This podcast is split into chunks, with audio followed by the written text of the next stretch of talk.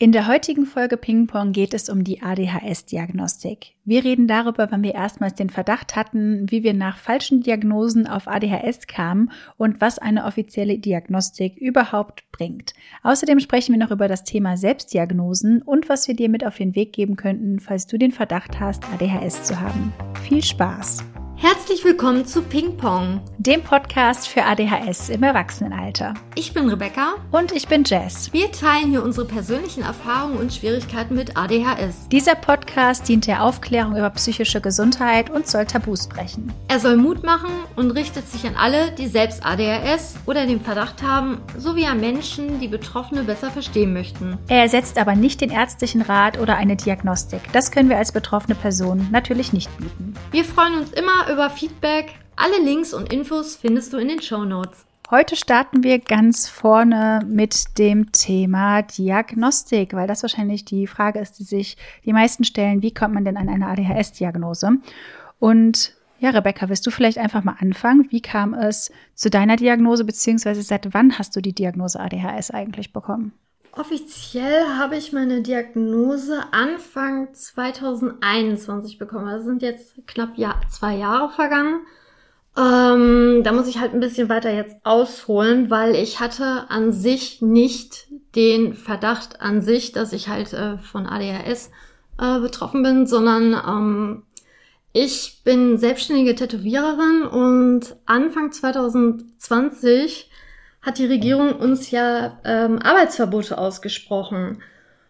Und das war halt für mich wirklich so ein richtig harter Cut. Also ich war ja immer ähm, am Ballern, ich hatte immer ein gewisses Tempo und ähm, habe mich auch sehr über die Arbeit definiert, aber ich brenne einfach auch super für das Handwerk und musste auf einmal mich mit mir auseinandersetzen. Und ich habe einfach gespürt, dass da irgendwie trotzdem noch jemand ist, der mir immer die ganze Zeit, also ich, ihr könnt euch das so vorstellen, als wäre der so ein Coach, der die ganze Zeit immer so, ja, los, weiter, also der mich so anheizt und an, anpeitscht. ähm, und der war immer noch da. Und ähm, natürlich habe ich versucht, mich dann irgendwie mit meinem Umfeld auszutauschen. Und alle haben natürlich erstmal versucht, mich zu beruhigen. Das ist Arbeitsverbot, du hast Existenzängste. Rebecca, das ist total normal. Aber irgendwie habe ich mich nicht verstanden gefühlt. Und ich glaube, ab dem zweiten Arbeitsverbot habe ich dann echt gesagt, ey, irgendwie funktioniert das nicht für mich. Ich habe äh, auf einmal meinen Red Bull-Konsum total minimiert. Ich wollte auf einmal anfangen, so richtig achtsam zu leben, meditieren und mein Kopf war so laut. Ähm, ich hatte auf einmal super die Schlafstörungen, die ich aber früher halt immer hatte. Aber das hat mich irgendwie da gar nicht so gestört, weil ich habe ja irgendwie funktioniert.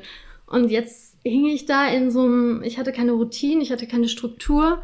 Äh, und da habe ich einfach gemerkt, vielleicht ist es doch mal an der Zeit, sich Unterstützung zu suchen. Und mhm. dann habe ich den klassischen Werdegang halt gemacht. Da habe ich erstmal eine, mir eine Liste geschrieben, nach, nach äh, TherapeutInnen gesucht und recherchiert. Äh, da hat mir dein ähm, Kanal, also Social Media Account, super viel geholfen, weil du hast da ja wirklich so ein bisschen einen an die Hand genommen, wie kriegt man mhm, überhaupt stimmt. einen Therapieplatz? Das war ja alles voll Neuland für mich. Ähm, und dann habe ich natürlich erstmal diese Liste abtelefoniert ähm, und ähm, auch dein Tipp mit dem, mit dem Zettel, weiß ich noch. Weil telefonieren ist wirklich oh ja. für mich die größte Hürde überhaupt. Ich habe einfach wirklich stumpf von diesem Zettel abgelesen, auf den Anrufbeantworter gesprochen und wirklich gehofft, ne?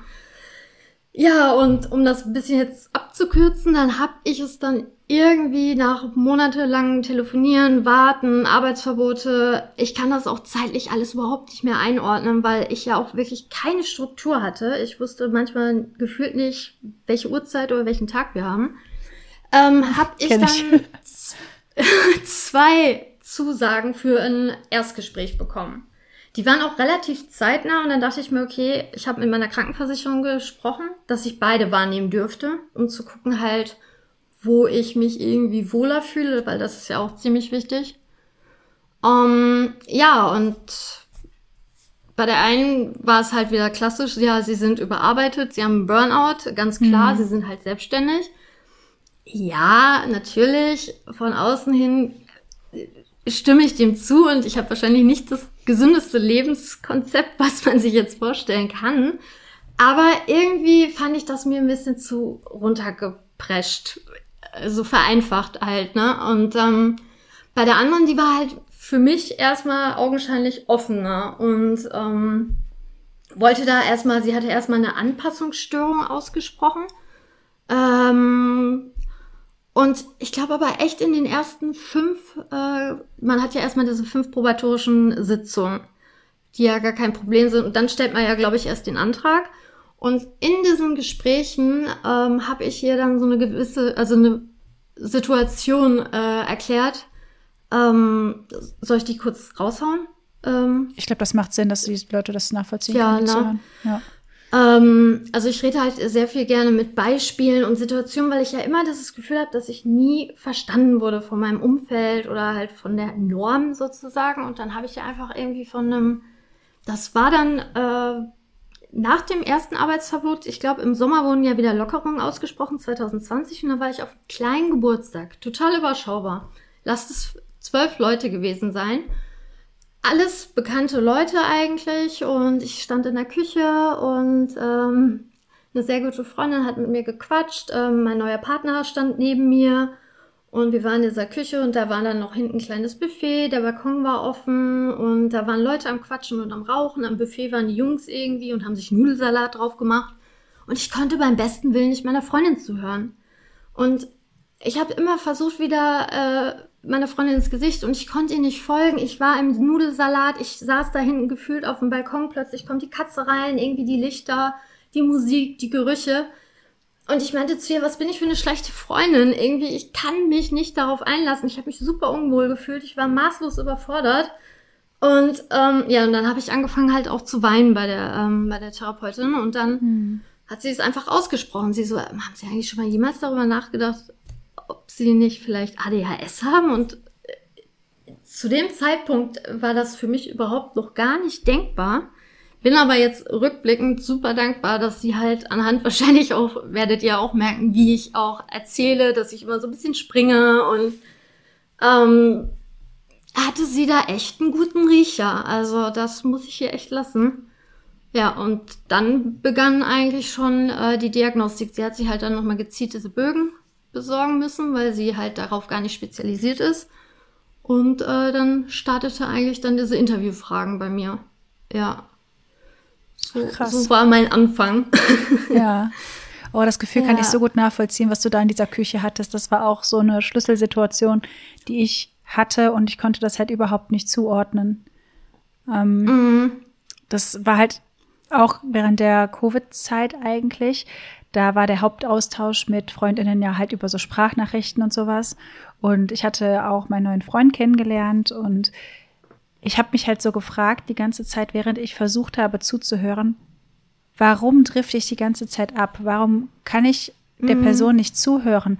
Warum fällt mir das so schwer, hier ruhig zu sitzen und diese Sprachnachricht zu hören? Warum bin ich so hibbelig? Warum bin ich so ungeduldig? Und was bist du für ein schlechter Mensch, dass du jetzt nicht aufmerksam zuhören kannst? Und ja, es sich schon fast schmerzhaft langweilig anfühlt. Ähm, also das war halt auch tatsächlich so ein Moment, wo ich dachte, okay, irgendwas stimmt mit dir nicht. Ähm, aber mein Weg sah dann trotzdem ein bisschen anders aus, was du dir ja auch denken kannst, wenn du mich schon länger verfolgst, so mit den, ja. äh, mit der ganzen Therapie und so. Aber ich kann diese Erfahrung wirklich sehr gut nachvollziehen, weil man zweifelt ja auch an sich selbst und fragt sich, was ist da so mit mir los, dass das nicht, dass ich das nicht kann. So, was läuft mit mir falsch? Warum kann ich in einem Café meiner Freundin nicht zuhören und bin halt überall und nirgendwo mit meinen Ohren und mit meinem Kopf? Ja. Ich, ähm, kurz ergänzend, also ich glaube, was oft mein Kernproblem ist, also wir werden ja auch noch mal später von unserer Vergangenheit, Jugend, Teenie-Zeit und ähm, Studium und so quatschen, ähm, dass ich immer davon ausgegangen bin, dass es die äußeren Faktoren sind. Natürlich triggert das, ne, wenn das ähm, ein unruhiges Setting ist, aber ich dachte mhm. immer, hm, vielleicht ist das nicht die richtige Freundin, vielleicht bin ich die falsche Freundin und oder jetzt diese Szene mit dem Geburtstag, natürlich, ich habe keinen Alkohol getrunken, ich, ich war halt jetzt, äh, an dem Abend halt Autofahren und dann so, Moment mal, sonst trinke ich immer. Bei diesen Veranstaltungen habe ich ein Alkoholproblem. Weißt du, also hm. ich habe alles Mögliche zerdenkt, aber nicht gedacht, dass es vielleicht an meinem Kopf liegt. So, ja. das war für mich halt, es ist, weil es nicht sichtbar ist. Ne, du vergleichst dich ja erstmal mit diesen Rahmenbedingungen, die ja Standard sind oder halt ersichtlich. Mhm. Das war so mein Problem immer, dass ich immer davon ausging. Ja, das kann ich gut nachvollziehen. Das ist bei mir auch sehr häufig so gewesen, weil man sucht ja Erklärungen für Dinge, die man halt nicht erklären kann. Und also ich muss ganz ehrlich sagen, ich habe davon bisher halt auch nie so wirklich was gehört von, von dem Thema ADHS und was im Kopf so da ein bisschen anders läuft. Ne? Ich hatte halt auch dieses total klischeebehaftete Bild von ADHS im Kopf. Und klar, dann hat man natürlich schon mal von verschiedenen Behinderungen etwas gehört oder äh, von, also das ist halt auch so ein Thema, mit dem ich mich total gerne beschäftige, so Persönlichkeitsstörungen und so, das finde ich auch extrem spannend. Aber dass die eigene Wahrnehmung irgendwie anders sein kann, das war mir irgendwie gar nicht so ganz bewusst zu vielen Zeitpunkten in meinem Leben. Also ich dachte halt immer, so wie ich fühle, müssen sich alle anderen fühlen, aber warum verstehen die mich dann nicht? Weißt du? Ja, voll. Ja, ja, voll. Ja. Es liegt doch auf der Hand, wie ich da jetzt drauf komme. Warum verstehst du das nicht? Aber dazu muss man erstmal sich klar machen, dass wir alle eine andere Wahrnehmung von unserer Realität haben. Das ist halt einfach. Ach, ja. total. Und das hat ja nicht nur was mit ADHS, das ist ja so vielfältig. Grundsätzlich. Das wird ja, ja auch, ja, von allen möglichen Dingen auch geprägt und so. Das hat ja nicht nur mit unserem Gehirnstoffwechsel dann ja. Äh, was zu tun. Ja. Ja, und magst du mal berichten, wie es zu deiner Diagnose oder wie war so generell dein Werdegang, was so TherapeutInnen anbelangt? Ja, also bei mir war die Diagnose, die offizielle Diagnose, ich wurde quasi von zwei verschiedenen Personen diagnostiziert. Das war alles letztes Jahr, also 2022, einmal im Januar und dann das Ganze nochmal bestätigen von einem anderen Therapeuten, der zum gleichen Entschluss kam, dann im April. Äh, beziehungsweise, nee, ich habe ein falsches Zeitgefühl, überraschend. Ähm, Im Sommer war das, genau. Ähm, Januar, April, Sommer, ja, auf jeden Fall letztes Jahr. Das ist noch nicht ganz so lange her.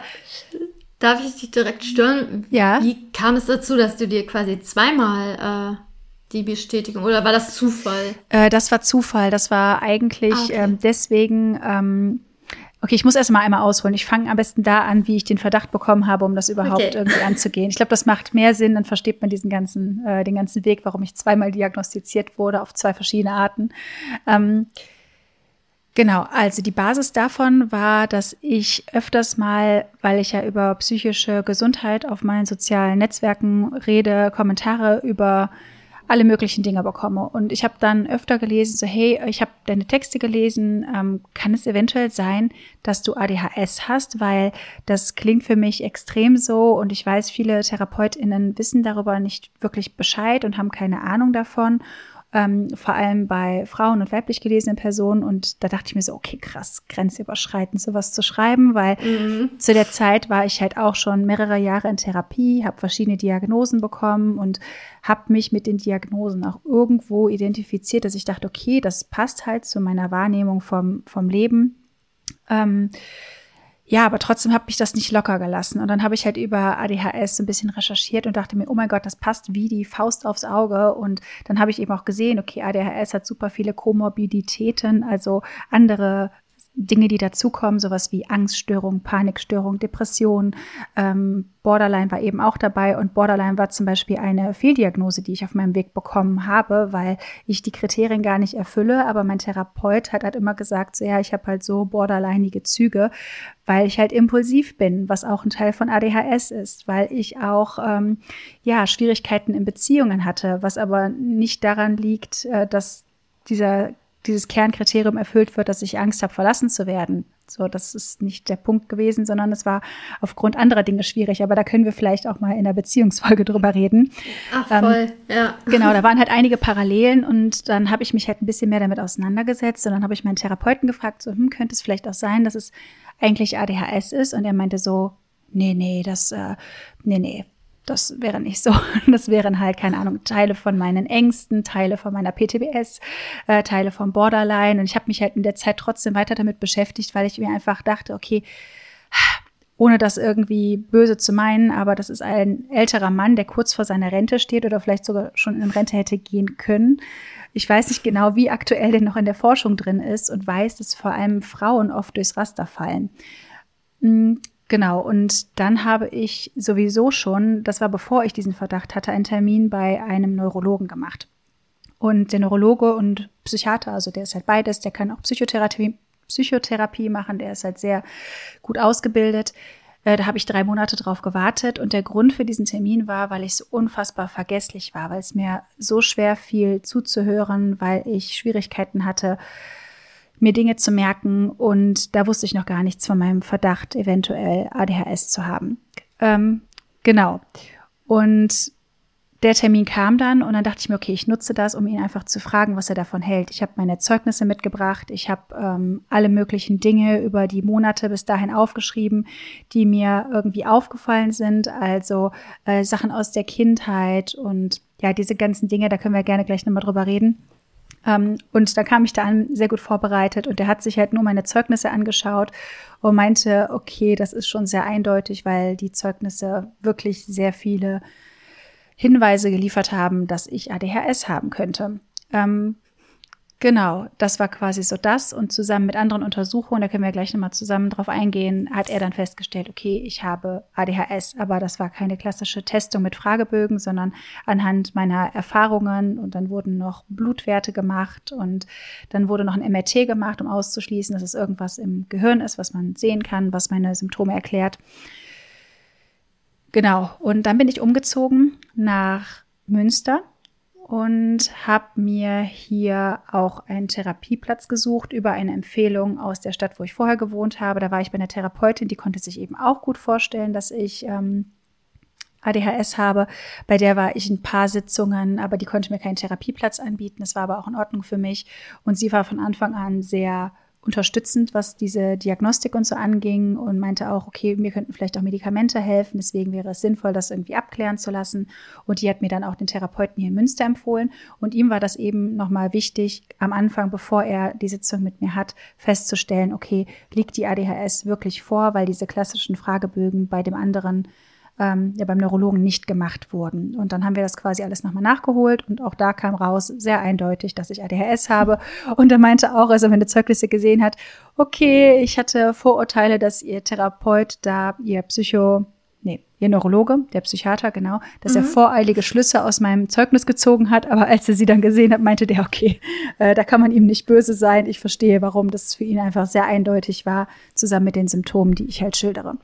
Ja, das ja. war quasi so der ganze Weg und deswegen kann ich mir da auch sicher sein, äh, es wurde von mehreren Leuten auf dem Weg bestätigt, dass dem so ist. Ja, und äh, seitdem lebe ich damit. Das ist quasi so die Basis dafür. Und wie ging es dir damit, als es dann wirklich ja schwarz auf weiß bekommen hattest? Also du hattest das ja sogar dann auch noch von der einen Therapeutin, also es waren ja sogar drei Personen, ne? Wenn mhm. ich das jetzt so richtig verfolgt habe. Ja, genau. Ähm. Also das war halt schon so ein bisschen, dass die Welt so ein bisschen ja, zusammengebrochen ist sehr dramatisch gesagt, aber das war halt schon, dass ich extrem viele Dinge hinterfragt habe, weil vor allem bei der Diagnostik durch den letzten Therapeuten hat er auch gesagt, sie haben kein Borderline. Der hat quasi, äh, während er die Diagnostik für ADHS gemacht hat, hat er quasi links und rechts natürlich auch noch abgefragt, welche Störungen sonst noch meine Symptome erklären können. Das ist ja auch ein Teil der Diagnostik. Ähm, dann die Frage, okay, wenn es nicht ADHS ist, was könnte es sonst sein oder können die Symptome besser durch eine andere Störung ähm, erklärt werden. Und da habe ich halt auch gemerkt, okay, der hat in so eine bipolare Richtung abgefragt, in eine Borderline-Richtung, Angststörungen, PTBS und der hat dann auch die Diagnose gestellt, okay, sie haben ADHS und PTBS. Und klar, dann depressive Schübe, wenn ja viele Dinge nicht klappen und sowas. das kommt natürlich Chaos. auch mit rein. Ja. Genau.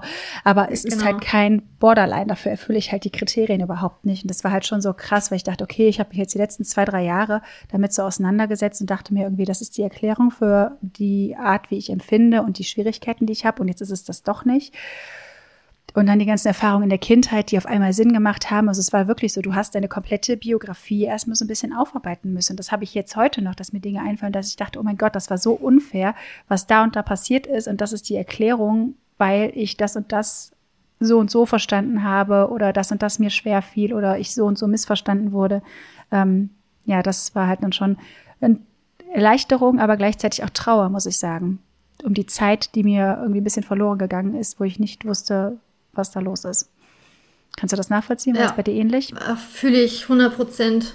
Ähm, bei mir war es auch ein Gemisch aus echt allen möglichen Emotionen. Also von Erleichterung, ähm, dass ja wirklich bestätigt wurde, okay, das so wie ich das fühle, das, das ist valide und das, aber das, das hat ja auch gar nichts eigentlich mit einer Diagnostik zu tun, so, aber aufgrund dessen, weil ich immer gedacht habe, hey, das irgendwie fühle ich das falsch, das ist, dann habe ich mir auch irgendwann ja nicht mehr selbst vertraut.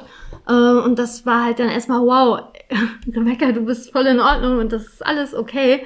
Andererseits war ich aber auch gefrustet und wütend, weil ich schon äh, mein Leben als Kraftakt immer empfunden habe. Ja, ich hatte total. immer irgendwie das Gefühl, äh, wieso, wieso können die jetzt einfach alle so easy dem Unterricht folgen? Verstehe ich jetzt nicht. Und als, mhm. ja, als würde man irgendwie den falschen Gang strampeln, gegen Wellen kämpfen. Also ich könnte euch tausend Bilder äh, jetzt beschreiben, wie ich sagen würde, dass es irgendwie wie ein Kampf wirkte. Und dann dachte ich mir so, boah, hätte ich das nicht, hätte ich das eher gewusst. Vielleicht wäre ja. das dann alles viel einfacher äh, vonstatten gegangen. Vielleicht hätte ich gesünder gelebt. Ich habe so viele körperliche komische Sachen schon gehabt von irgendwelchen Infektionen, ähm, mein Kaffeekonsum, ähm, Alkoholkonsum, das können wir auch in einer anderen Folge gerne mal ausführen. Ja, gerne. Ähm, irgendwelche, ja, aus Verzweiflung war ich echt äh, sehr kreativ äh, und habe alles Mögliche ausprobiert. Ne? Also es ist echt.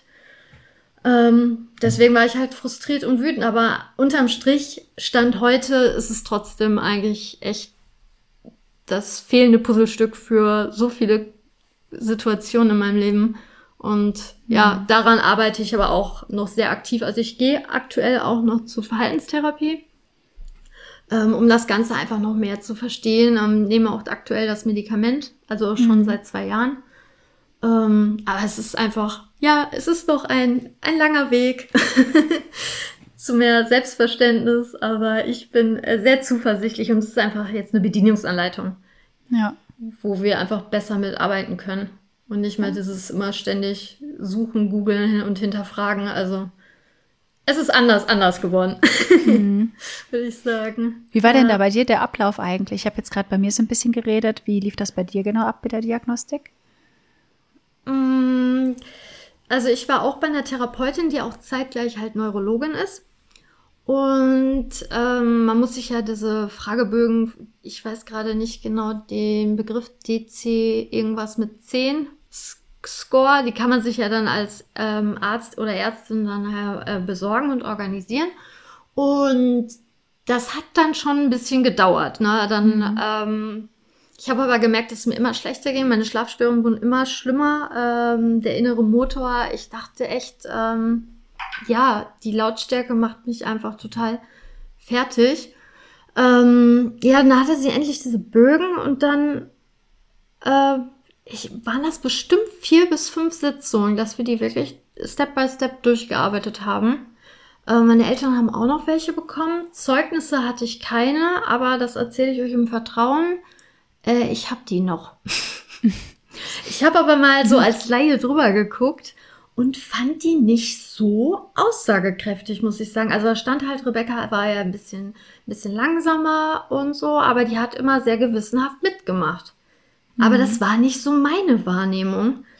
Ähm, ich weiß nicht, ob das so, so in Ordnung war. Also ich habe es ihr auch nach, im Nachhinein erzählt, muss ich zugeben. Ähm, aber sie meinte auch, äh, der Rest der Bögen und Interviewfragen war so eindeutig ähm, dass sie da keinerlei Bedenken hatte als Ärztin. Ähm, aber da merkte schon wieder, also dass ich einfach so, als wäre ich so eine kleine Spionin, die einfach so ein kleines Geheimnis, aber das Geheimnis hatte noch keinen Namen und irgendwie konnte ich mich irgendwie schlecht, äh, ja, verständlich machen. Und ich hatte einfach super Angst, dass, dass es das auch wieder nicht ist und ich dann wieder da stehe voll vor diesem riesigen Fragezeichen, was mich ein Leben lang begleitet. Hm. Ähm, muss aber auch äh, noch einbringen, dass meine Eltern haben halt so Interviewfragen gekriegt. Halt zum Beispiel, war das Kind anstrengend? Ähm, hat es Wutausbrüche? Hat es mit Türen geknallt? Wie ist es mit gewissen neuen Situationen umgegangen? Wie war die Schlafhygiene, Essen, Haptik? Also ganz viele so Sensorik und ähm, motorische Fragen waren da auch. Und meine Eltern sind geschieden und haben das halt dann unabhängig, also sie haben gar nicht sich groß austauschen können und haben beide diese Bögen ähm, ausgefüllt. Ja, und dann habe ich die wiederbekommen von meinen Eltern und war super wütend, weil so hatte ich mich nicht in Erinnerung und so war auch nicht das Feedback von der Gesellschaft, ne? Mhm. Also ich war wirklich so, oh nein, ne? Ja, dann habe ich das auch meiner Neurologin gezeigt, habe auch geweint und gesagt, so, das, das stimmt nicht, das, das, das, die wollen mir ein gutes Gefühl geben. Das kann nicht so sein. Ja, und dann hat mhm. äh, tatsächlich meine Therapeutin mit meiner Mama auch eine Stunde, also eine Sitzung telefoniert und Interviewfragen dann halt wirklich ähm, ja übers Telefon dann geführt. Ja, und dann hatte ich auf einmal die Diagnose. So. Ja, krass. Ja, ich glaube, Eltern haben dann wahrscheinlich auch Angst, dass sie dann schlecht dastehen. Also wenn sie dann ehrlich auf diese Fragen beantworten, so als hätten die irgendwie in der Erziehung versagt oder so, wenn die mm. Kinder Wutausbrüche haben. Ich kann mir vorstellen, dass man da vielleicht auch Angst hat, dann selbst schlecht dazustehen. Ja, oder also. so. Ich weiß jetzt nicht, ob das der Wortlaut wirklich war, ihr Kind anstrengt. Ich glaube, das war ein bisschen netter umschrieben, ja. aber meine Mutter wollte mir halt kein doofes Gefühl geben. Also mm. das ist ja eigentlich erstmal schön und dass sie mich schützen möchte und nein, du warst du warst perfekt und du warst mhm. makellos. Ähm, aber das, das hilft einem nicht. Also das kann ich allen nur sagen, wenn du irgendwie für wen so einen Bogen mal ausfüllen musst, das musste ich nämlich Sei auch ehrlich. Mal ja, voll. Ja. Also, weil wenn da irgendwie ein Verdacht im Raum steht, ist es eigentlich die beste Hilfe, einfach ehrlich zu sein. Ja, auf jeden so. Fall. Ja, man muss halt auch einfach noch dazu sagen, es kommt natürlich auch häufig vor, wenn Familienmitglieder gefragt werden, weil Neurodiversität, also ob das jetzt ADHS ist oder auch Autismus, also bei der ADHS ist es auf jeden Fall sehr hoch, das weiß ich zumindest, dass es irgendwie 70 Prozent ist vererblich. Also wenn du halt selbst ADHS hast und dein Partner vielleicht auch äh, oder deine Partnerin, dann ist die Wahrscheinlichkeit, dass das Kind es hat, auch so 70 Prozent, meine ich. Also auf jeden Fall ist es eine hohe ja, Erblichkeit. Sehr, sehr hoch. Es ist eine mhm. sehr hohe Erblichkeit. Und die Wahrscheinlichkeit, dass du nicht die einzige neurodivergente Person in der Familie bist, ist extrem hoch. Und wenn deine komplette Familie alle so ein bisschen anders ticken, sage ich mal, dann werden natürlich auch die Verhaltensweisen, die für dein Umfeld in der Schule und so als seltsam erachtet werden, in der Familie als ganz normal erachtet. So, du hinterfragst das ja nicht. So, das haben wir ja schon immer gemacht. Das ist ja gar nicht seltsam. Also das hatte ich zumindest am Anfang, als ich meinen ADHS-Verdacht in meinem Umfeld geäußert habe, dass sie auch gesagt haben, ja, das ist bei mir doch auch so. Wobei wir halt mittlerweile auch denken, okay, vielleicht ist es auch so, weil du es auch hast. Ähm, ja, voll. Ja. Du merkst ja auch, dass Fühl es bei in vielen Kontexten komisch ankommt, ob es jetzt in der Schule ist oder auf der Arbeit ist oder so, wo man halt mit vielen Menschen zusammengeworfen wird, die aus ganz unterschiedlichen Kontexten kommen. Ja. Sollte man immer im Hinterkopf behalten, vor allem bei der eigenen Familie. Ja, auf jeden Fall. Ja. Ich habe jetzt tatsächlich auch gerade ein Buch gelesen, uh, Unmasking Autism. Also die Person, die das Buch geschrieben hat, hat die Diagnose uh, bekommen und ja, die Familie war halt auch, uh, ja, vermutlich komplett autistisch und wusste es aber halt nicht. Und da denke ich mir auch, also hinterfragt das und checkt das vielleicht vorher und klärt das vor allem dann auch mit den Personen, die euch diagnostizieren, ab, dass ihr eventuell vermutet, dass die auch zum Beispiel von ADHS betroffen sind. Weil, ja, man ist selten allein in der Familie. Ja. Nee, aber ich bin auch echt dankbar, dass da meine äh, Therapeutin, also die war wirklich super voller Tatendrang und sehr engagiert. Also zum einen, dass sie sich die Bögen überhaupt besorgt hat, sich mhm. in dieses Thema reingefuchst hat und dann sich auch wirklich noch gesagt hat, hey, wenn sie hat ja meinen Leidensdruck einfach gesehen, als wie ich reagiert habe mit diesen Bögen meiner Eltern, dass sie nochmal gesagt hat, okay, ähm, ich kann ihnen anbieten, mal mit ihrer Mutter zu telefonieren, so ganz intim im Vertrauen. Ähm, da bin ich ihr super dankbar für und äh, gab es auch schon äh, Schokolade und mal einen Blumenstrauß. Das ist einfach richtig cool. Das ist so selten, glaube ich. Da hast du einfach richtig Glück gehabt. Ja, aber ich habe auch wirklich versucht, als ich wirklich in der ersten Sitzung saß, meinte ich, glaube ich, zu ihr, ähm, das ist eigentlich mein Problem. Ich sitze hier, weil ich nicht über Probleme reden kann. Und das, was ich gerade jetzt hier einfach sage, das ist super außerhalb meiner Komfortzone, weil ich immer tough und ne, die Selbstständige mhm. und ich einfach auch so erzogen wurde, ne, mach lieber Dinge mit dir selber aus, ne, bissig und solche äh, Sachen habe ich halt in der Kindheit immer aufgesogen. Und ich, ich dachte immer so, nee, ich, ich schaff das allein, ne? Und ja.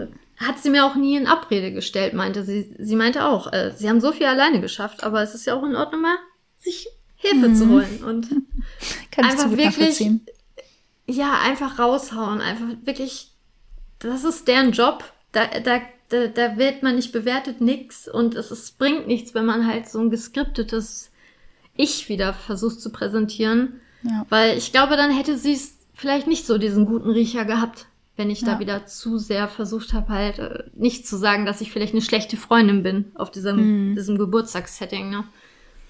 Das Ja, war voll. schon gut. Also rückblickend betrachtet, wenn ich an meine Therapie denke, denke ich mir auch so, oh mein Gott, wärst du da und da und da halt ein bisschen offener und ehrlicher gewesen, hätte dir das wahrscheinlich viel mehr gebracht, aber man versucht sich ja trotzdem irgendwie noch so in einem ganz guten Licht zu präsentieren. Man zeigt halt seine besten Seiten und vor allem, wenn man so super selbstständig war sein ganzes Leben, dann ist es total schwer, sich verletzlich zu zeigen.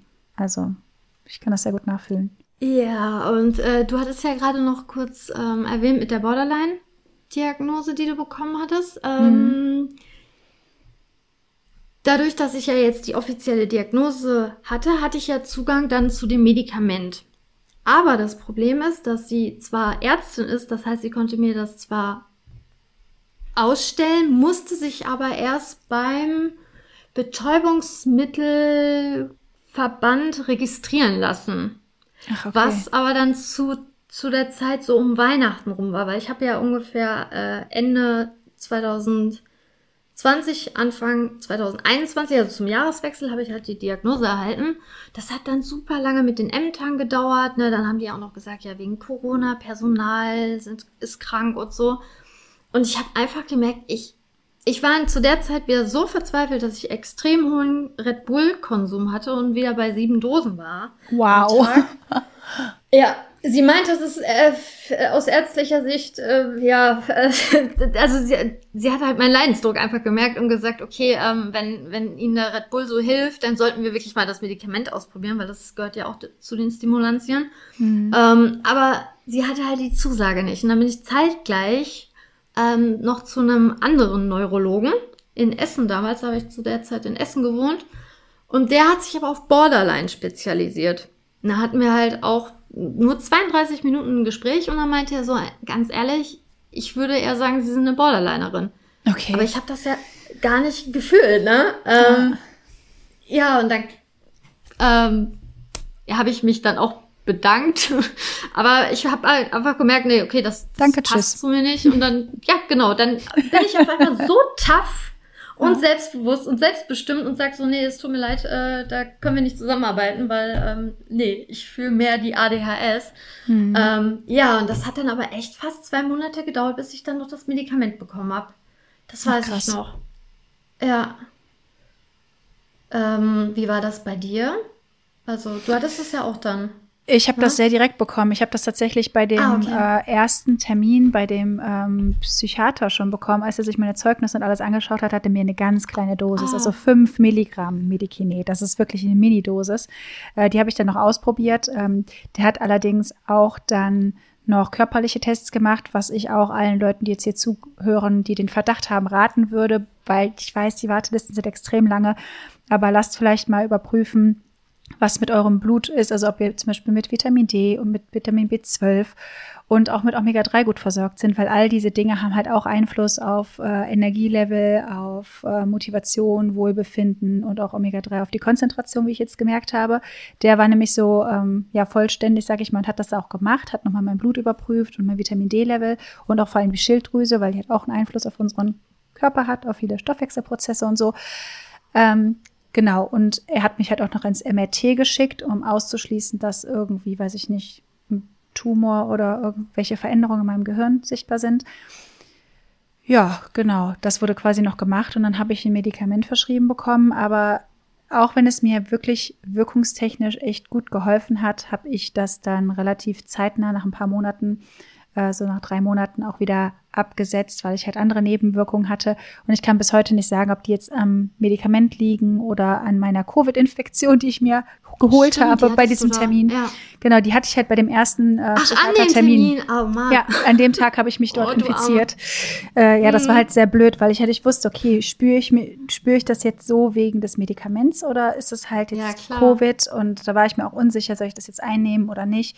Ja, und danach habe ich halt krass gastrointestinale Beschwerden bekommen und deswegen habe ich das abgesetzt. Ich habe dann nochmal das Medikament, was du jetzt benutzt, ein paar Monate getestet, äh, letztes Jahr im Sommer. Auch das hat mir sehr gut geholfen mit Konzentration und Antrieb und sowas. Also die schlagen bei mir auch sehr gut an, aber die Nebenwirkung war mir zu krass. Aber über das Thema Medikamente können wir auch gerne nochmal ähm, in einer anderen Folge Genau. sprechen, damit das jetzt nicht zu Mhm. viel wird.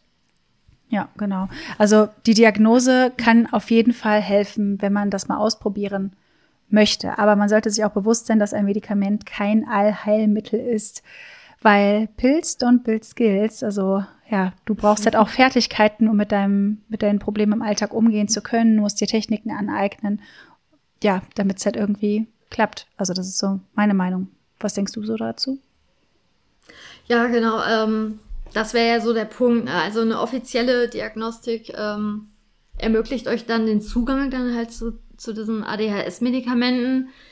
Aber jetzt so zwei, zweieinhalb Jahre äh, Medi-Erfahrung würde ich auch sagen, dass nicht jetzt nur einfach, ihr könnt euch da so eine Tablette einfach äh, werfen wie ein Smartie und dann Schön ist wär's. alles, äh, ja, dann ist die Welt total äh, geordnet, strukturiert und äh, ADHS existiert nicht. Also ADHS ist immer ein Teil von mir. Ähm, mhm. ähm, deswegen finde ich auch, dass man das nicht jetzt einfach so pauschal sagen kann und dann äh, ist das Thema abgegolten. Also deswegen ja. machen wir jetzt auch den Podcast, dass wir einfach uns austauschen können und ich auch jeden Tag noch was Neues dazulerne, ähm, mich einfach gezielt da reinfuchsen kann und googeln kann, lesen.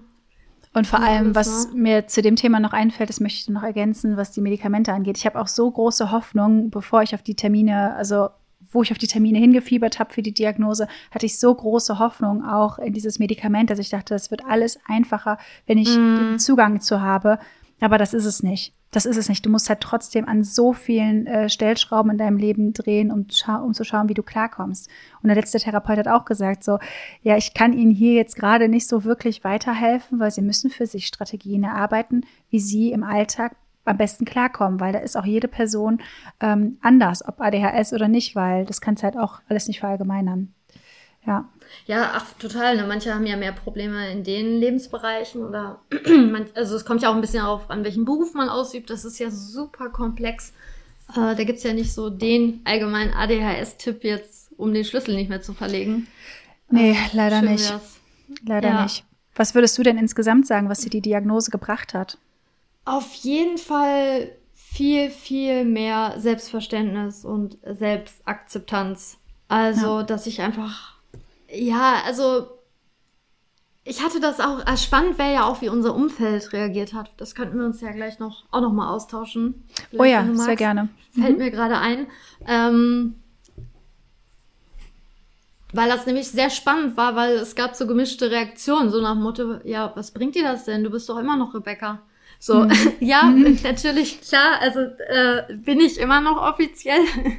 Aber ähm, ja, das, das Selbstverständnis einfach, dass so viele Situationen, für die ich mich geschämt habe oder irgendwie ja klein gemacht habe, ähm, haben sich für mich einfach mehr erschlossen. Ähm, wie kann man das am besten beschreiben? Also es ist einfach ihr hattet immer den Verdacht, irgendwie, wenn ihr Gemüse esst, habt ihr irgendwie Probleme. Aber wenn ihr später wisst, ach, es ist nur Paprika, ah, cool, ich kann ja noch ja. andere Gemüsesorten essen. Also man kann es einfach ein bisschen konkreter einordnen und weiß, ah, okay, da sind vielleicht meine Struggle. Und Die Bedienungsanleitung. gezielt ja, voll. Irgendwie. Genau. Das, das, nimmt super viel Stress, weil unser Leben ist ja schon gefühlt immer sehr chaotisch und stressig. Ja, ja. Und wenn da jemand ist, der dann einfach sagt, so geht es bisschen entspannter, oh, danke. Es ist ja einfach pure Erleichterung. Mhm. Irgendwie für mich gewesen. Wie, wie ging es dir? Also, was würdest du sagen? Also ähm. auch das, was du gesagt hast, so dieses Selbstverständnis und halt auch endlich eine Möglichkeit zu haben, mich selbst weiterzubilden, was das angeht, weil es Bücher darüber gibt, Leute, die ihre Erfahrung teilen, einen Begriff für etwas zu haben, was du dein ganzes Leben lang erlebst, äh, ist sehr hilfreich, sowohl auch in der äh, Kommunikation mit anderen zu sagen, so hey, ähm, ich habe ADHS und das sind Faktoren davon, ist immer einfacher als, sage ich mal, einzelne Symptome aufzu aufzuzählen. So, da kann man auch der Person einfach mal ein Buch in die Hand drücken, wenn die sich dafür interessiert und sagen, hey, lies mal, das ist so meine Realität. Das ist immer ein bisschen einfacher als zu sagen, hey, in den Situationen habe ich die Probleme, in den Situationen habe ich die Probleme. Das ist halt oft nicht greifbar. Und wenn du halt einen Überbegriff für diese ganzen Probleme hast, dann ist es ein bisschen leichter auch mit anderen zu kommunizieren. Also das hat mir auf jeden Fall krass geholfen. Mhm. Ähm, und halt ja auch die Akzeptanz für mich selber, mit mir selbst vor allem nicht mehr ganz so hart zu sein. Also ich bin immer noch leider sehr hart oft mit mir selbst und stelle zu hohe Erwartungen an mich selbst, aber ich werde auf jeden Fall besser darin, dass ich einfach weiß, okay, ich bin einfach sehr sensibel, was Stress angeht. Ich brauche teilweise mehr Pausen als andere Menschen, um klarzukommen. Ich bin immer am Rande des Burnouts irgendwie, obwohl ich teilweise nur das Mindeste gemacht habe. So. Und ich weiß mittlerweile, okay, das sind die Gründe dafür und wie ich halt auch besser für mich da sein kann. So. Ja. Aber trotzdem ist der Alltag voll. schwierig. Also das, da bin ich ganz ehrlich. Äh, die Diagnose löst halt nicht alles. Die ist halt eine Erklärung, eine Bedienungsanleitung, aber wie man dann am Ende damit umgeht, ja, ist dann immer noch da arbeiten wir Sache. auf jeden Fall dran. Noch ja, eine, auf jeden Fall. Balance da ja. reinzubekommen. Ja. Ja, aber was mich auch dann so ein bisschen, ich finde das einfach furchtbar, diesen Spruch, Übung macht den Meister oder die Meisterin. Hm. Ach, Rebecca, wenn du das ein paar Mal machst, dann, dann geht das, dann läuft das, dann wird das irgendwie easy. Also, ich will mich nicht darauf ausruhen, aber ich weiß einfach, okay, vielleicht liegt mir Sache X nicht. Nur hm. weil das sehr viele Leute, weiß ich nicht, in den Supermarkt gehen, zum Beispiel. Total easy. Ach, ich spring mal eben nach der Arbeit irgendwo rein ich denke mir so, okay, ich spring mal irgendwo nachher rein. Das impliziert ja schon, dass das voll einfach ist. Verstehe ich nicht. Als solche nee. Sachen, da, da ist ich ja. so, okay. Man sollte sich nicht einfach immer nur mit Leuten vergleichen oder, ne, das habe ich auch gelernt, dass ich da einfach wirklich ein bisschen lieber zu mir bin. Ähm, aber es ist noch ein langer, langer Weg. Ja, auf jeden Fall. Auf jeden Fall. Das kann ich richtig ja. gut nachvollziehen. Ich vergleiche mich auch einfach immer noch so viel mit Menschen, die halt gefühlt alles schaffen, so easy, also neurotypische Menschen, Menschen, die jetzt äh, nicht ADHS haben oder eine andere Neurodivergenz. Ähm, ja, und passe halt so die eigenen Ansprüche, die ich an mich habe, so ein bisschen an das an, was andere machen. Ich habe zum Beispiel immer noch ein schlechtes Gewissen, wenn meine Tagesstruktur anders aussieht. Ich mir denke, oh Gott, äh, andere arbeiten von neun bis 17 Uhr und jetzt hast du mal eine Stunde früher Feierabend gemacht. Wie kannst du nur? Obwohl ich sowieso weiß, dass dieses ganze System gar keinen Sinn macht und nur für die allerwenigsten Menschen funktioniert. Ob neurodivers oder halt nicht. Äh, ja, voll. Äh, wie es denen auch damit geht, ne? Ja, ja, nur weil es augenscheinlich, Leuten. nur weil sie das so ja. wuppen, irgendwie heißt das ja nicht, dass die damit glücklich sind oder es wirklich ja. schaffen, ne? Ja, und ganz ehrlich, wer schafft das heutzutage wirklich gut und macht das wirklich gerne? Ich glaube, da musst du halt schon wirklich deine Nische Nische gefunden haben, in der du wirklich richtig blühst und aufgehst. Aber die meisten Leute haben ja irgendwie einen 0815-Job und äh, ja, müssen es machen, einfach um die Runden zu kommen. Aber das ist ein anderes Thema. Äh, aber ja, trotzdem vergleiche ich mich damit ab. zu sehr. ja, ja. Ich, ich, ich, ja, voll. Ich, ich denke alle, also sehr, sehr viele. Ja. Das ist ja das Kritische das an diesem ganzen System, ne? Ja. ja. Ähm, Genau, ach, wie das Umfeld reagiert, wäre wär vielleicht kurz. Ich weiß ja. nicht, ob da irgendwie ähm, Beispiele an. sind bei dir. Äh, Fang gerne an bei dir. Also bei mir gab es eigentlich zwei Extreme. Also leider war das äh, eher das Anti-Extrem leider ein bisschen größer, als das, äh, dass sie sich für mich gefreut haben. Ähm, eine Freundin, das hat mich sehr gerührt. Ähm, das war halt auch dann, ich glaube, in diesem harten Lockdown sogar. Äh, da haben wir per Webcam angestoßen und sie hat mir gratuliert. Sie hat selber halt einige Diagnosen und ich glaube, sie, sie fühlt das einfach total, wie welche Erleichterung das ausmacht. Ja. Und ähm, meine Eltern hatten Schuldgefühle, äh, weil sie Ach, schon halt immer irgendwie gemerkt haben, Rebecca tickt halt ein bisschen anders, aber wollten mir halt kein schlechtes Gefühl geben und man muss ja auch sagen, ich bin Jahrgang 89. Zu mhm. der Zeit war das eher wirklich diese jungen Krankheitsstörungsbild, wie man es auch immer benennen mag. Äh, und die verträumten, schüchternen Mädchen sind einfach total durchs Raster gefallen. Und ähm, zu der Zeit gab es ja Erwachsenen-ADHS, gibt es ja auch erst, glaube ich, seit 2010 ist das Medikament für Erwachsene zugelassen, hatte ich jetzt noch vor kurzem gelesen. Also das ist ja auch alles noch relativ neu, ne? Ja.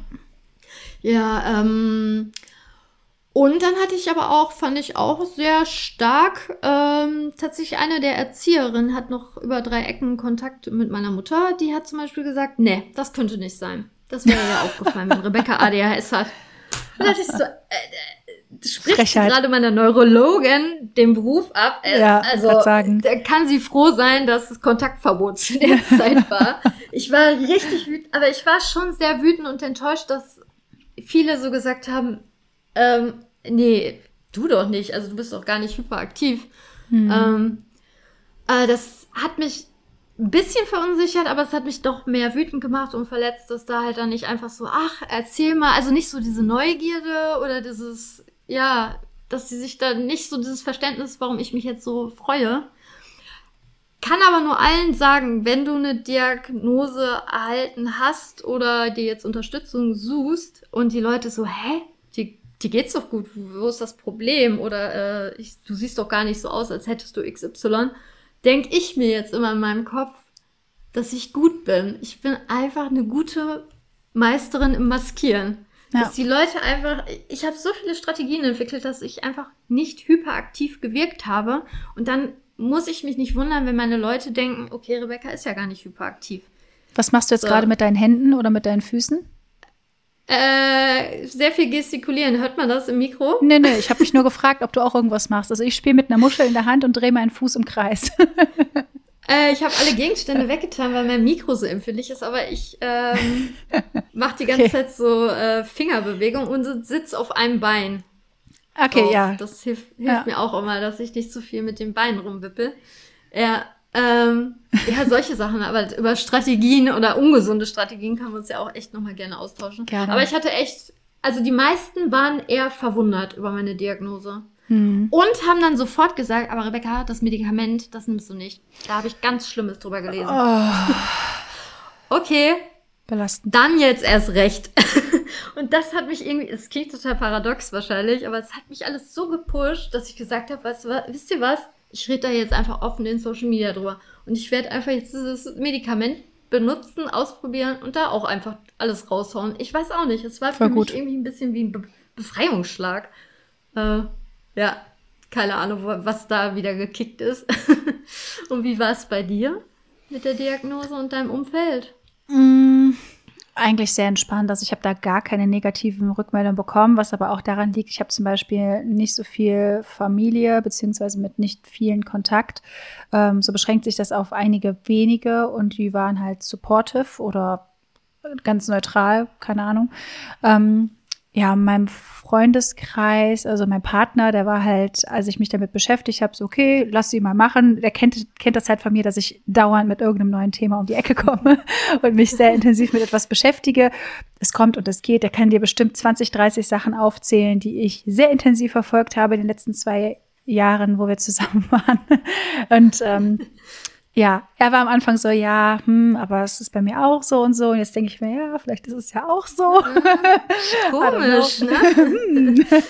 Wir sind uns so ähnlich. Eines meiner ersten Komplimente ja. war so, ich mag dein Gehirn, weil mein Kompliment oh, an ihn. Oh, das, das ist voll das schöne Kompliment, ja. Ja, und schick halt ein bisschen ähnlich. Ob das jetzt halt in die Richtung geht oder nicht, weiß ich jetzt nicht. Aber ähm, ja, jedenfalls war auch in meinem Freundeskreis eigentlich alles positiv, was aber auch ein bisschen daran liegt, dass sich der in den letzten Jahren sehr ausgedünnt hat. Ich, wenn ich mir vorstelle, dass ich die Diagnose vor ein paar Jahren bekommen hätte, dann glaube ich, wäre das nicht unbedingt so positiv gewesen, weil ja, vom Gefühl her einfach. Ja, also ich habe da eigentlich nur positive Erfahrungen mitgemacht und wurde da sehr unterstützend empfangen, auch was die Medikamente angeht, dass dann zum Beispiel meine Familie sich dann darum gekümmert hat, dass das Rezept abgeholt wird und mir geschickt wird und so, ähm, weil ich ja den Psychiater nicht in der Stadt habe, in der ich jetzt wohne. Genau, also mhm. als ich das benutzt habe zumindest. Also ja, ich habe da Unterstützung bekommen und ja, also ich kann mich überhaupt nicht beschweren, muss ich sagen. Ach, das freut mich. Ja, also bei mir sogar ähm, ich glaube, das war meine Osteopathin, hat da sowas zu den Medien noch gesagt und sogar mein Versicherungsmakler. Okay. So, äh, wir sind schon per Du. Mhm. Er wird das ja wahrscheinlich eh nie hören. Äh, hier. und er sagt, nee, Rebecca, also ich habe das ja auch früher als Kind nehmen sollen, ne? Nimm das lieber nicht, das nicht so gut. äh, halt solch, also so, so random people, ne? Oder mhm. halt, wie gesagt, die äh, echt uralte Erzieherin aus meiner Kindheit, wo ich mir denke, ey Leute, das ist meine Diagnose, geht weg so. Ja. Äh, ja, echt, echt verrückt crazy, ja. Ähm, was würdest du denn den ZuhörerInnen so raten? Also würdest du sagen, dass auch eine Selbstdiagnose irgendwie ausreichend ist oder sollte man da wirklich gezielt ähm, zu einer offiziellen Stelle gehen? Boah, ich finde, das Oder ist ein super, super schwieriges Thema, ähm, weil da so viele Aspekte mit reinspielen. So, das sind so zwei Seiten in mir. Auf der einen Seite bin ich halt der Meinung, ähm, eine Selbstdiagnose ist halt bei vielen Menschen das Einzige, was verfügbar ist. Vor allem, wenn ich jetzt an die USA denke, wo die Krankenversicherung, das, also es viele Leute gibt, die einfach keine Krankenversicherung haben, weil das viel zu teuer ist. Aber auf der anderen Seite eben auch es extrem teuer ist, überhaupt eine Diagnostik zu machen. Hier in Deutschland sind halt die Wartelisten krass überfüllt, aber im Endeffekt kannst du es in der Regel kostenlos machen.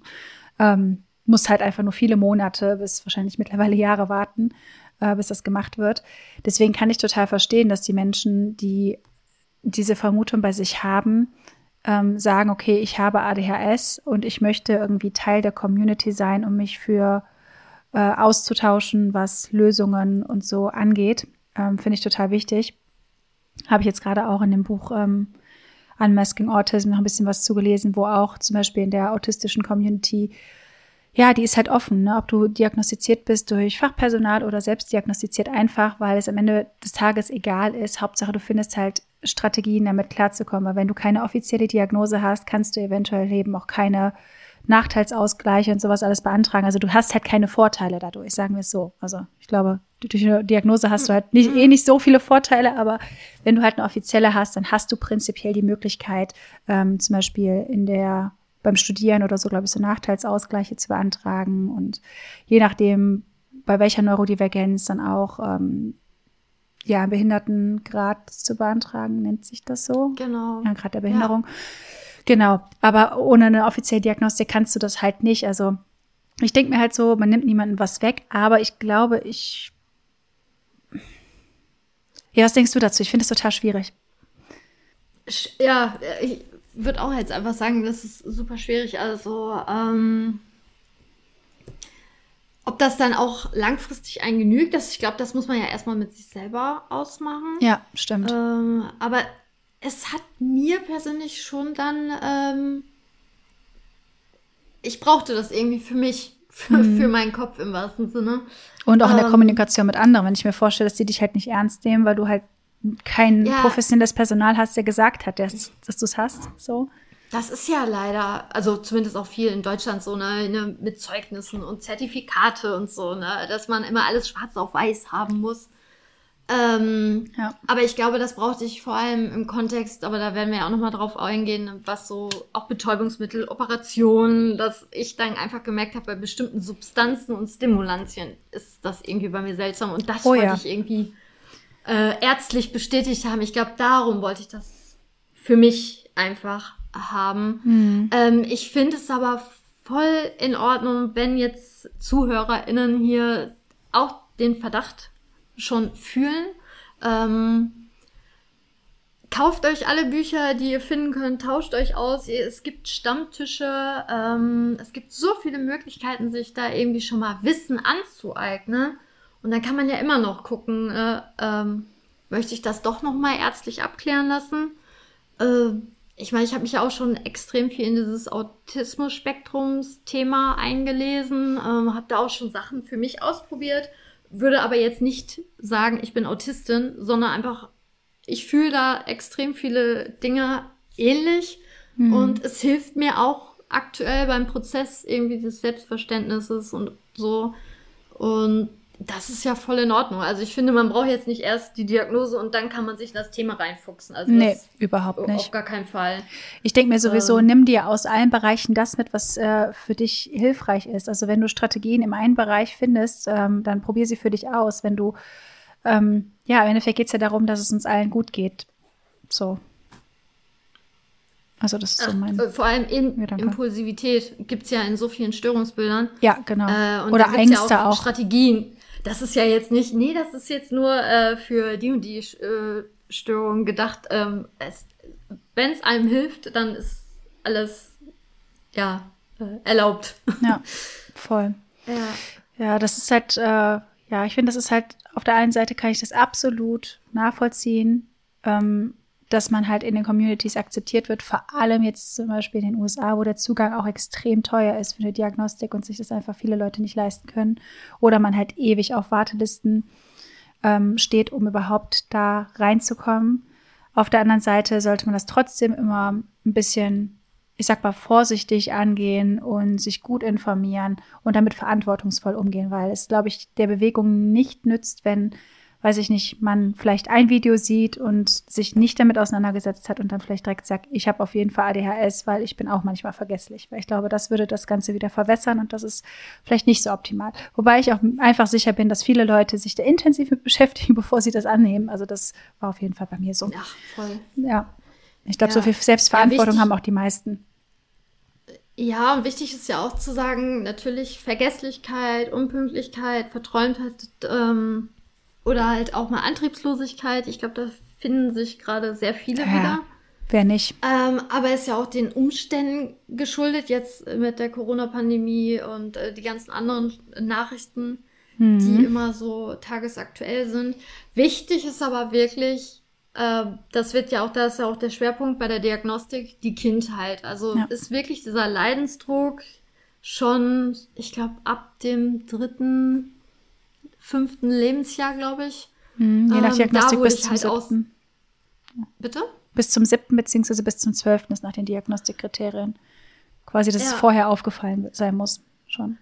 Genau, da wurde ich halt sehr viel interviewt, auch in den Zeitraum. Um, das, das ist halt auch ja, wichtig ja. für die Diagnostik. Ja, stimmt. Das ist echt ein guter Punkt, dass man sich wirklich fragt, okay, ich äh, erfahre, also ich habe jetzt so eine Wahrnehmung, dass ich da vielleicht hinpassen könnte. War das schon immer so, dass man das vielleicht sich so als erstes fragt, weil dass man sich jetzt so fühlt, kann halt ganz viele unterschiedliche Ursachen haben. Aber das in der Kindheit ist halt das, was auch entscheidend für eine offizielle Diagnostik ist. Was würdest du den Leuten jetzt raten, wenn man den Verdacht hat, vielleicht ADHS zu haben? Ja, wie wir schon gesagt haben, ich glaube, sich einfach in das Thema wirklich einzulesen, ist nicht verkehrt. Es kommen immer mehr Infos äh, dazu in Büchern raus. Schaut da vielleicht, dass ihr äh, da Quellen habt, die ja gut darüber aufklären und nicht mit reißerischen Titeln und so. Ich glaube, davon sollte man vielleicht ein bisschen Abstand halten, weil aktuell ist ja auch äh, ja da so eine kleine Gegenbewegung, ähm, die das Ganze meines Erachtens ziemlich einseitig betrachtet. Ähm, aber das ist wieder ein anderes Thema. Aber sich wirklich einzulesen und zu schauen, welche Strategien man schon mal für sich anwenden kann und zu schauen, sich auf Wartelisten zu setzen. Wobei ich auch ehrlich gesagt nicht abschätzen kann, wie schwer das aktuell ist, weil das Thema ja sehr groß ist mittlerweile und ich mir vorstellen kann, dass die Wartelisten extrem voll sind. Was würdest du den Leuten raten? Ähm, ich würde auch einfach mal gucken, weil ein guter Freund, also einer meiner besten Freunde hat zufällig auch ADHS äh, ähm, die Diagnose erhalten, nachdem er davon mitbekommen hat, dass ich mich da reingefuchst hatte. ähm, der war in Bonn, obwohl wir ja eigentlich hier äh, im Ruhrpott wohnen, hat der einfach rumtelefoniert und geguckt, wo die Kapazitäten sind. Ne? Da kriegt, kriegt man ja Auskünfte. Also es ist leider auch wie bei der Therapieplatzsuche auch. Ähm, man kann sich nicht mal eben eintragen und hoffen, dass das wahrscheinlich innerhalb von zwei, drei Monaten äh, nee. ja, in Angriff genommen wird. Das gibt es ja mittlerweile teilweise zwei Jahre Wartelisten. Mhm. Aber manche haben sogar geschlossen. Hatte ich auch mal ein Telefonat in Düsseldorf.